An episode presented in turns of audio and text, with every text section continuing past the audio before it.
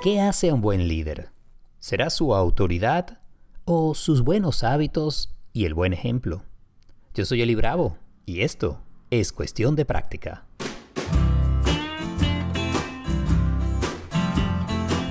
Hey, bienvenidos a este nuevo episodio de Cuestión de Práctica. Hoy estaremos hablando sobre liderazgo consciente. ¿Qué hace al líder en los tiempos actuales, al verdadero líder? Aquel que es capaz de motivar, de motorizar, de conseguir resultados, pero sobre todo de generar un buen ambiente de trabajo para el líder y para todos los demás en la organización.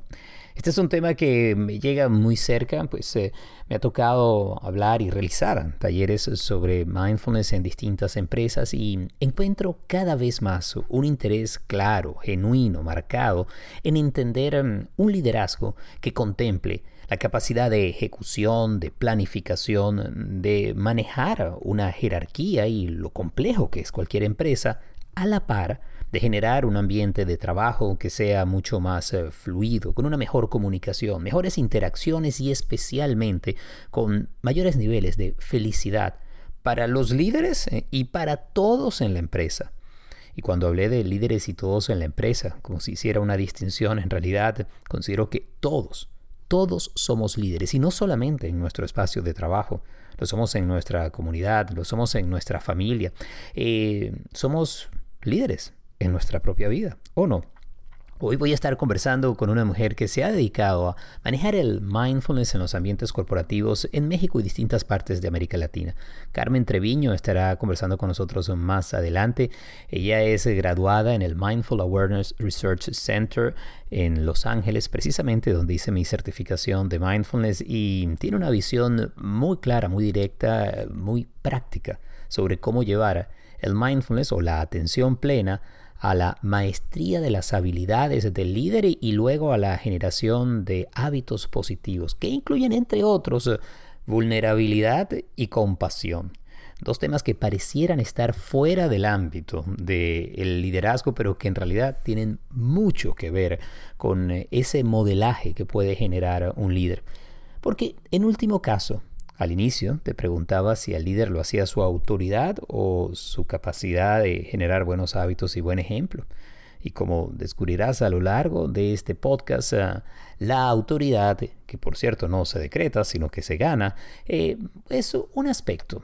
Pero en el contexto general, en el ver al líder en acción y lo que representa para la empresa y todos aquellos de su equipo, en realidad es mucho más importante la coherencia y la capacidad de generar buenos hábitos laborales que incidan en la productividad, en la capacidad de hacer las cosas, no es solamente un asunto de buenas intenciones, pero también en hacer un ambiente en el cual el trabajar sea algo agradable, que tenga significado y sentido que permita incluso generar un sentido de trascendencia, que el trabajo que se está realizando no es ah, algo que se hace por hacer o a veces que pareciera carecer de sentido alguno, sino que tiene una función en el todo de la empresa e incluso en ese impacto que tenga hacia la sociedad. Y aquí estoy hablando de sociedad, ¿ah? no solamente los clientes o quienes están relacionados directamente con la empresa, con la corporación, sino en general con toda la sociedad. Cuando podemos eh, trabajar, laborar, enfocar nuestro día a día en esos tres niveles, en donde estamos hablando aquí de un nivel eh, de placer o de disfrute en lo que hacemos, eh, de sentido y de significado en lo que hacemos y además de un servicio a los otros. Allí estamos ah, abarcando distintos niveles de felicidad y también de una clara trascendencia. Nuestro trabajo entonces se convierte en una expresión de lo que deseamos para nosotros y para los demás. Y cuando esto está encarnado, personificado por un líder, sin duda, allí se hace mucho, pero mucho más poderoso.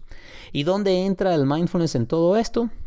como hemos hablado en otros episodios, eh, tiene que ver con la capacidad de estar concentrado, enfocado, de, generar empatía dentro del equipo, es decir, que hay una capacidad de resonar y conectar con la emoción del otro y también de generar una auténtica y verdadera comunicación que no va en un solo sentido, no se trata de impartir órdenes, se trata de ejercer una autoridad y a la vez de manejar un sistema y un flujo de comunicación de manera tal que haya retroalimentación o la posibilidad de escuchar a los restos, al resto del equipo, pero también y esta es una de las partes eh, a veces más retadoras eh, de ponerse en el lugar del otro y tener esa capacidad de entender lo que está haciendo cada uno de los eh, miembros de ese grupo de trabajo y buscar entonces en que haya una vía de solución o de acción que no tiene que necesariamente venir desde el líder, no está allí para ofrecer soluciones, está allí para facilitar procesos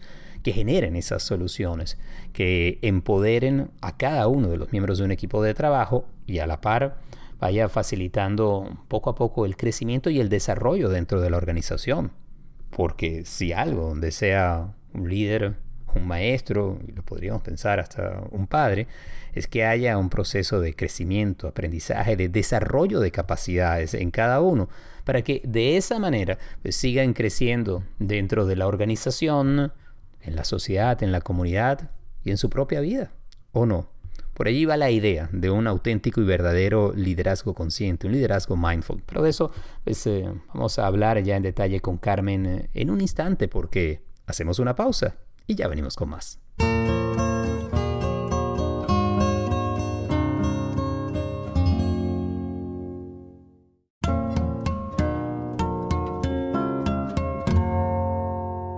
Hablemos ahora de liderazgo consciente con una mujer que se ha dedicado a estudiar los temas de liderazgo, a estudiar el mindfulness y sobre todo a trabajar con líderes para mostrarles un camino un camino que tiene mucho de la búsqueda en sí mismos. Y es que mi invitada, Carmen Treviño, es la primera latinoamericana en realizar la certificación de Search Inside Yourself, que es eh, el programa desarrollado por Google en torno a mindfulness.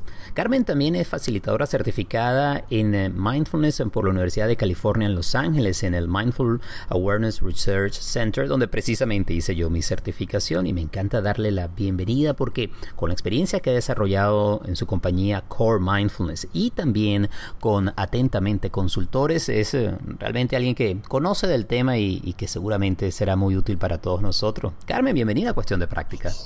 Gracias, gracias Eli. Encantada de estar aquí con, con, esta audiencia maravillosa. No, para nosotros es un placer. Carmen, ¿qué hace a un líder mindful? O incluso cómo lo definimos.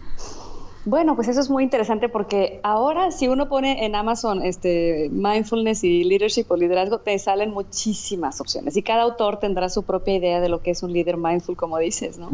Pero la verdad yo en, la experiencia que he tenido, para mí lo esencial que un líder debe tener cuando tiene esta cualidad de estar más consciente o más mindful, liderazgo consciente, para mí es tres cosas. Primero es, por supuesto, tener la capacidad de estar atento y presente y consciente, que ya es bastante, porque muchas veces no estamos, ya sabemos, ¿no? Nuestra mente no está donde nuestro cuerpo está. Entonces, primero que nada, el líder necesita tener esta capacidad como de estar presente, consciente.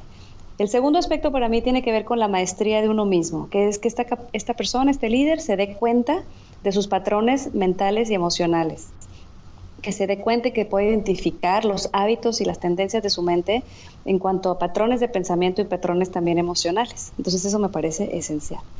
Y el tercer aspecto para mí tiene que ver con cultivar estas habilidades mentales que nos ayuden a, digamos, encontrar mayor bienestar, bienestar genuino para nosotros y para compartir con la gente que está a su cargo, ¿verdad? Que está trabajando con ellos. Entonces, estas habilidades mentales me parecen muy importante desarrollarlas.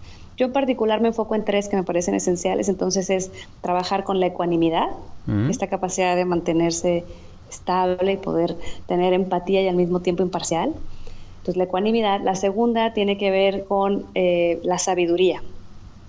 Y la tercera con la compasión. Entonces, en los programas que yo trabajo mucho el uno a uno con, con distintos líderes, eh, hago esto, trabajar con todo este programa donde vamos viendo desde la atención, la maestría de uno mismo y las cualidades esenciales para el bienestar.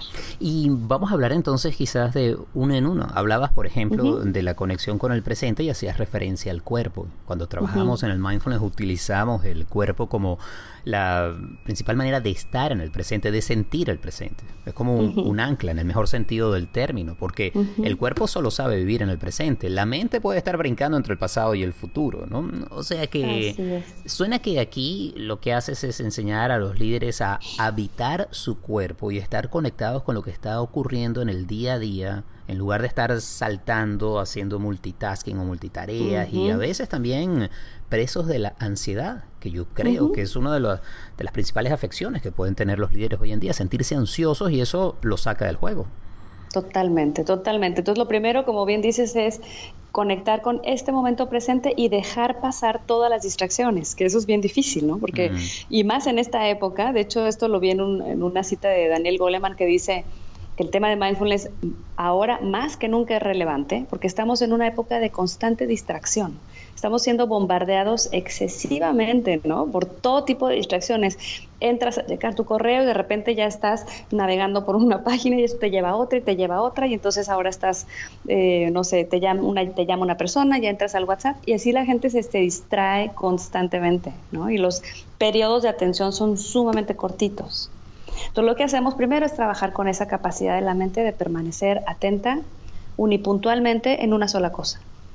Y lo importante es que la gente vaya desarrollando esa capacidad de permanecer atenta por más tiempo, por más tiempo, por más tiempo, de tal forma que puedan estar toda la junta atentos, toda la conversación atentos, ¿no? Y por periodos cada vez más largos, en lugar de que sean 12 minutos, que creo que es el promedio de atención actual. 12 segundos, perdón, segundos. 12 segundos. Y, una de las cosas que se ha encontrado, Carmen, es que cada vez que nos distraemos, y eso puede ser desde un mensaje de texto, una llamada que entra o algún pensamiento que también captura nuestra atención, volver a concentrarnos, traer la mente de vuelta, toma tiempo. Y al final eso hace que seamos improductivos, pero que también nos estresemos. Este bombardeo nos estresa. Exactamente. Em, ahora hay algo aquí que me gustaría saber eh, de, tu parte. Algo que escuché en un momento, sobre todo para ambientes de trabajo, era que no solamente tenemos que aprender a concentrarnos, sino también a elegir las distracciones. En otras palabras, que cuando estamos en el día a día hay asuntos que entran que son realmente urgentes y quizás a eso sí hay que prestarles atención, pero que hay otros que sencillamente no tienen nada que ver en ese instante y entonces tenemos que aprender a dejarlos pasar. ¿Cómo, cómo manejar las distracciones? ¿Qué nos recomendarías? Exacto, cómo dejarlos pasar, eso es súper importante lo que estás diciendo. Eh, pues el punto es, obviamente, tener claras primero las prioridades, ¿verdad? Mm. Y esto, por eso es muy importante que al principio del día tengas clara como cuál es la prioridad de las cosas para poder soltar aquello que no es relevante y regresar. Pero esto fácilmente, aunque yo lo tenga escrito en mi agenda y aunque tenga mi to-do list muy clara, se nos va porque te digo, tenemos este impulso por la distracción actualmente, que es tan excesiva. Mm. Y la forma en la que regresamos es entrenando la mente, de verdad es una práctica. Es una práctica donde yo tengo que regresar y soltar, regresar y soltar. Y entonces por eso es que hacemos prácticas como la clásica que, se hace en mindfulness, que es poner atención al respirar, ¿no? Porque entonces me concentro en eso y dejo pasar todas las distracciones. Viene un pensamiento del futuro, lo suelto. Una cosa del pasado, la suelto. Una cosa, la suelto. Y regreso. Entonces es como literalmente fortalecer el músculo, como sabes. Entonces hacemos este tipo de ejercicios y, eh, a los líderes con los que he trabajado les, les funciona de maravilla. ¿eh? Todos me dicen que de verdad empiezan a recuperar esta capacidad, porque todos la tenemos, ¿verdad? Pero empiezan como a recuperarla y a fortalecerla para mantenerse atentos. Y hacemos esto ya sea con ejercicios de enfoque en la respiración o con ejercicios incluso de escucha, porque la misma escucha en el día a día es una gran oportunidad para entrenar la atención y resistir la distracción. Porque entonces si yo te pongo atención a ti mientras hablas y resisto las distracciones que constantemente me están bombardeando de pensar en el futuro, en el pasado, en lo que te voy a decir, planear lo que te voy a decir, juzgar lo que me estás diciendo. Si yo resisto todo esto, me estoy entrenando para mantenerme presente. Entonces también ese es un ejercicio que ayuda muchísimo. Uy, qué bueno. Y, además creo que cuando eso le incluimos lo corporal, eh, en donde a la vez que escuchamos, sentimos en el cuerpo lo que estamos escuchando es como poner la atención eh, una parte en el interlocutor y la otra parte en nosotros. Y sin duda que eso nos, nos aterriza en el presente. Pero Carmen, tú hablabas de una, digamos, un segundo nivel o una, una, segunda parte que tiene que ver con la maestría de uno mismo, que me hizo recordar esta frase de Peter Drucker, uno de los grandes consultores, que decía que antes de poder gerenciar a los demás tenemos que gerenciarnos a nosotros mismos, ¿no? Así es. Háblame de esa maestría, ¿cómo se alcanza? Así es, y justo uso esa frase de Peter Drucker. Ah, sí. sí, y claro, hace mucho sentido, ¿verdad? Porque ¿cómo quieres liderar ahí a, no sé, 300 o 3000 o 15 mil personas si no te puedes regular. Entonces empezamos por ese tema eh, donde es tan importante primero conocerme. Primero, como te digo, es, conocer mis patrones mentales y emocionales. Entonces para eso necesito ser como un observador de mí mismo. Estar tan consciente y tan presente que me puedo observar y separarme un poquito de mi propia de mi propia, digamos, presencia o de mi propia historia, de mi propia velocidad, ¿no? Mm. Entonces todo está ocurriendo al mismo tiempo, pero tenemos esta capacidad, los seres humanos, de observarnos. Entonces empezamos a ver cómo somos tan repetitivos, cómo tenemos hábitos y tendencias que son excesivamente repetitivas. Y entonces en ese sentido es bien padre porque no tenemos que dedicarle toda una vida. En, un digamos, en periodos cortos de tiempo, unas cuantas semanas te descifras si te pones realmente mucha atención, porque estamos constantemente repitiendo hábitos y patrones. Entonces, en ese espacio yo les digo, vamos a poner atención a descifrar esos hábitos y patrones. Eh, y porque además un líder eh, no lidera por lo que dice, sino cómo actúa. Y esto me parece que es sumamente importante. No es tanto el transmitir la información, es poder modelar esa información. En donde si están pidiendo, por ejemplo, sí, claridad, control o inteligencia emocional, el primero que lo tiene que mostrar es ese líder. Exactamente. Exactamente, porque además, como sabes, en el tema del liderazgo, lo que el líder actúa, lo que encarna, ¿verdad? Y, la forma en la que actúa tiene un impacto eh, muy positivo o negativo, dependiendo en su gente, en la gente que lo rodea porque es como un efecto de, imitación, ¿no? las personas que están eh, rodeando a este líder imitan de alguna manera los estados emocionales del líder. Es súper interesante que es un líder que actúa de manera muy positiva, digo, eso se contagia. Eh, esto se aplicaría perfectamente también a los padres, ¿no? Totalmente. Que a su manera son líderes en su familia. Sí, sí, sí, efectivamente. Carmen, y también hablaste que es el, modelo que trabajas, el modelo CORE, además de tu compañía y tu iniciativa en México, de los hábitos mentales positivos, y allí hablaste sobre ecuanimidad, sobre sabiduría y también compasión. Y, me encanta que hayas escogido ellos. Vamos a empezar con la ecuanimidad, que a veces se malinterpreta como el ser indiferente ante las cosas y, no se trata de eso. ¿Cómo la entiendes tú? Totalmente de acuerdo. No se trata de ser indiferentes, al contrario, se trata de darnos cuenta, al ser más ecuánime, para mí es, me doy cuenta que el otro es una persona que igual que yo también busca bienestar y que también tiene sus problemas. Entonces empiezo con el tema de la empatía, ¿no? Para ponernos como en la misma cancha. Y después de ahí, entonces empiezo a darme cuenta, cuando yo conecto con la otra persona, que digo, bueno, igual que yo, quiere ser feliz. Pero entonces un segundo nivel de, este tema de la ecuanimidad es darme cuenta cómo nosotros categorizamos a las personas en cajas. Entonces ponemos tres cajitas, como los que me caen muy bien, los que quiero mucho, los que me caen muy mal y los que no, no, quiero estar con ellos, y los que están en medio que son indiferentes. Entonces yo lo que les cuestiono a estas personas es, a ver, date cuenta cómo tienes a la gente catalogada. ¿No? Estos me encantan, estos no los quiero ver y estos no me importan. Y dices, sí, se empiezan a dar cuenta que sí, ¿verdad? Y luego, bueno, ¿de qué depende que estén en esas cajas? depende de tu percepción. Es un tema totalmente autocentrado. Entonces nos damos cuenta que no somos ecuánimes porque somos tan autocentrados que solo estoy pensando en mi beneficio y entonces si esta persona me da algo, la pongo en esta caja. Si no me da nada, la pongo en esta caja y así. Y si no, la pongo en medio. Y el tema es darnos cuenta de las desventajas de no ser ecuánime y cómo nos polarizamos al no ser ecuánimes cómo tomamos posturas tan absolutas y tan antagónicas, ¿no? Entonces generamos un montón de conflicto en nuestro día a día por no ser ecuánimes, justamente. Entonces no se trata, como te digo, de ser indiferente para nada, sino más bien de entender cómo la mente funciona, cómo agarra y categoriza y pone a la gente en estas cajas. Y eso depende de mí y además no es constante, cambia. Entonces, aquel que me caía muy bien, ahora ya no lo soporto, y ya no lo puedo ver, ¿no? Aquel que me caía muy mal, ahora es mi mejor amigo.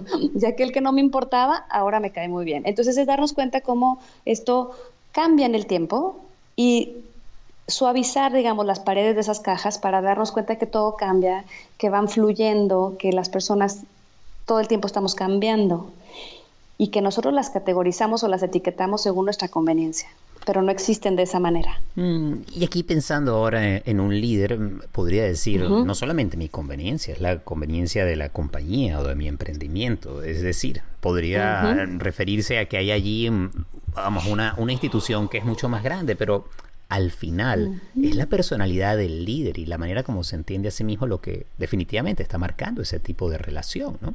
Em, y, esto me permite quizás introducir un tema que he visto mucho en los últimos tiempos, que es el cambio del paradigma del líder. Anteriormente el líder era como el jefe y por lo tanto el jefe es autoritario, da órdenes y los demás cumplen.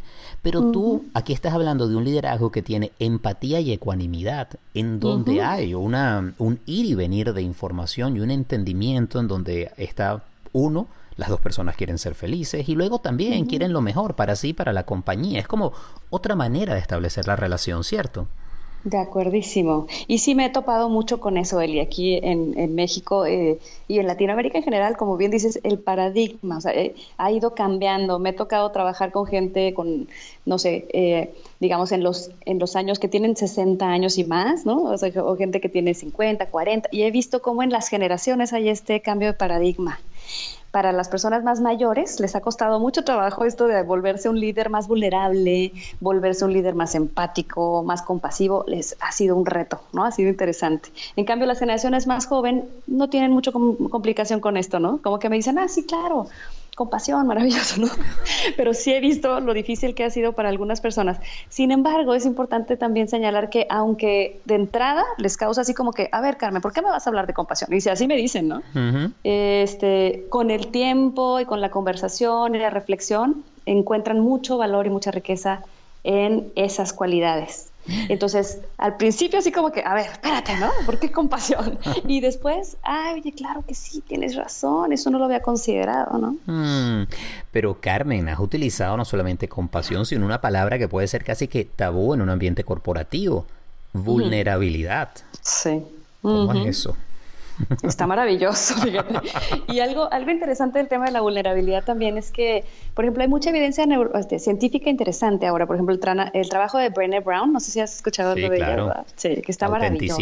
Y, exacto. fabuloso. Y de, y de y cómo está vinculada al liderazgo, ¿no? Habla de la vulnerabilidad y liderazgo. Entonces es súper interesante porque entonces eh, de lo que yo he ido aprendiendo de ella y de muchos otros autores es que de verdad el líder necesita conectar primero consigo mismo y con esa vulnerabilidad para poder abrirse al otro, porque si no entonces no conecto conmigo, no puedo ver al otro, ¿verdad? Y entonces eso les hace mucho sentido, porque yo les digo, a ver, según, según tú pues quieres este, lo mejor para tu gente y la gente que trabaja en tu empresa o en tu compañía, pero si no te das el espacio para primero conectar contigo mismo, con tus propias, em, con tus propios problemas, con tus propios sufrimientos, con tus propios ¿no? temas de, difíciles, cómo conectas con el otro. Hmm.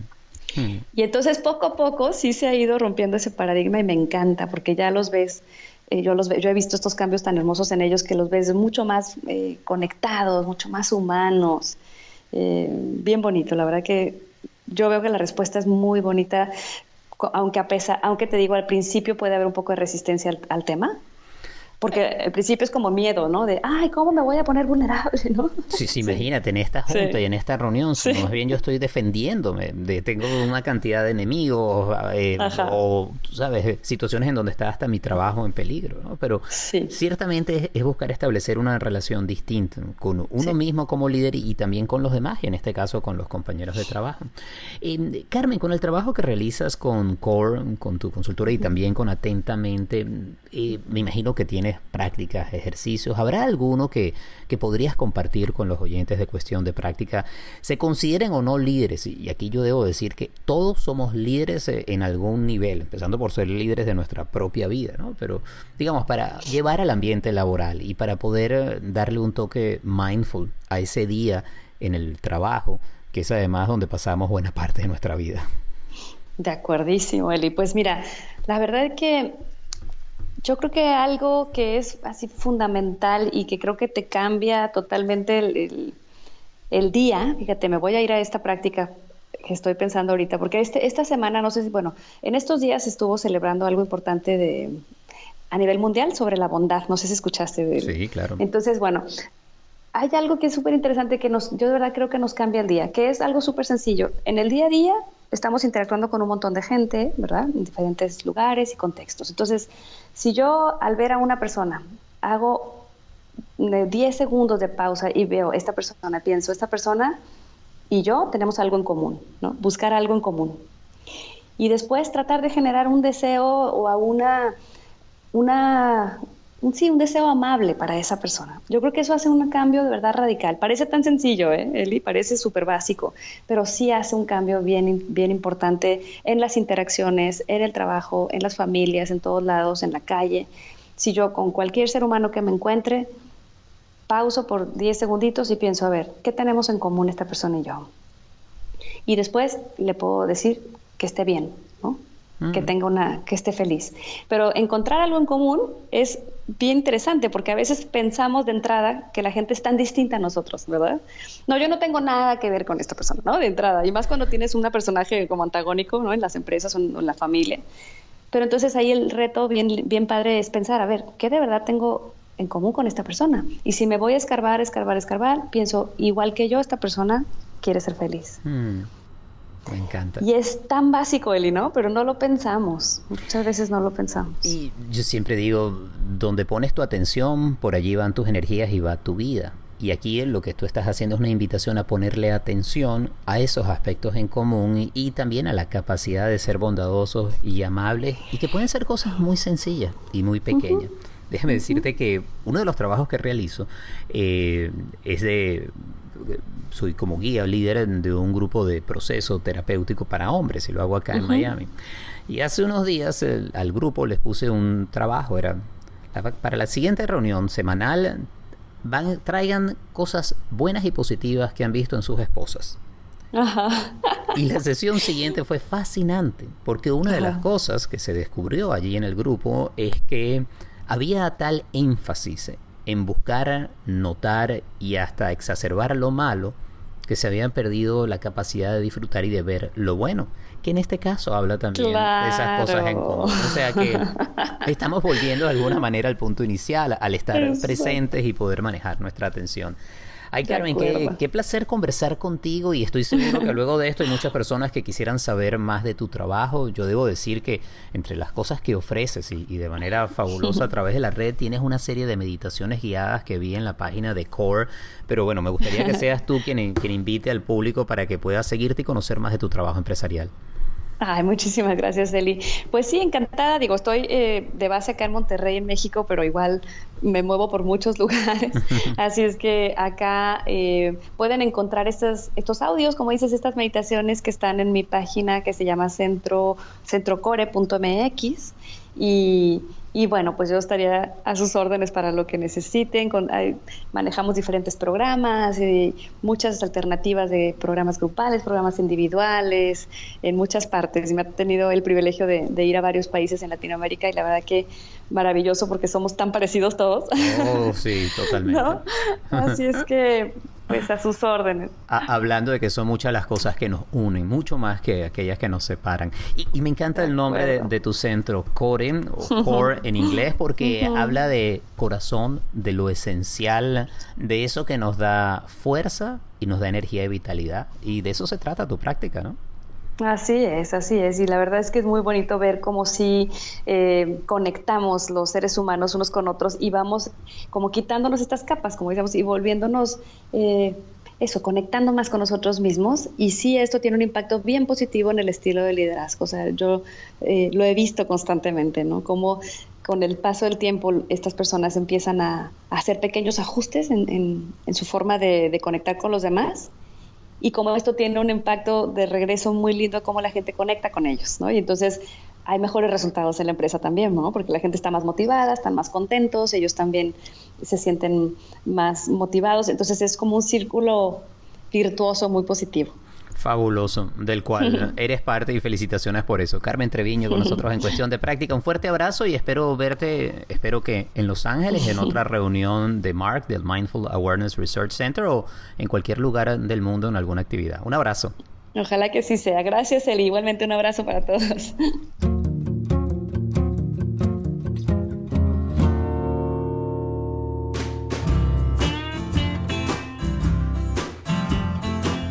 Y hasta aquí este episodio de Cuestión de Práctica. Gracias por todos esos mensajes, por sus comentarios, por eh, ser parte de esta comunidad que se ha ido construyendo entre tantos oyentes y que gracias a tus recomendaciones, al hecho de decirle a alguien que conoces, mira, me gustó el podcast Cuestión de Práctica, te voy a mandar el enlace, escúchalo, creo que te va a funcionar. De esa manera nos ayudas a seguir creciendo. De igual modo, si deseas hacer alguna colaboración, nos quieres ayudar en la producción y en mantener este podcast, en la sección de notas eh, de este episodio encuentras un enlace de cómo hacer tu contribución y cualquier monto es muy bien recibido. De paso también tienes en la sección de notas la posibilidad de dejar un mensaje de voz que podría ser parte de alguno de los episodios. Así nos dejas un comentario, alguna pregunta, lo que tú quieras. Cuestión de práctica es posible gracias al apoyo siempre generoso y amoroso de Gaby Contreras. La edición y el montaje es de Andy Graffen. La música original es de Simón de Franca. Yo soy Eli Bravo. Si quieres saber más de mi trabajo, te invito a elibravo.com. En las redes sociales, Facebook e Instagram, Eli Bravo Oficial. En Twitter, que es más de opinión y noticias, es arroba Eli Bravo y allí en mi página libravo.com tienes acceso a mis audios de meditaciones guiadas que están disponibles en la aplicación gratuita Insight Timer. Será hasta la próxima oportunidad. Ya sabes, vivir es cuestión de práctica y aquí tienes eh, siempre información de manera constante, testimonios, una cantidad de historias que pueden ayudarte en tu práctica cotidiana. Abrazos conscientes.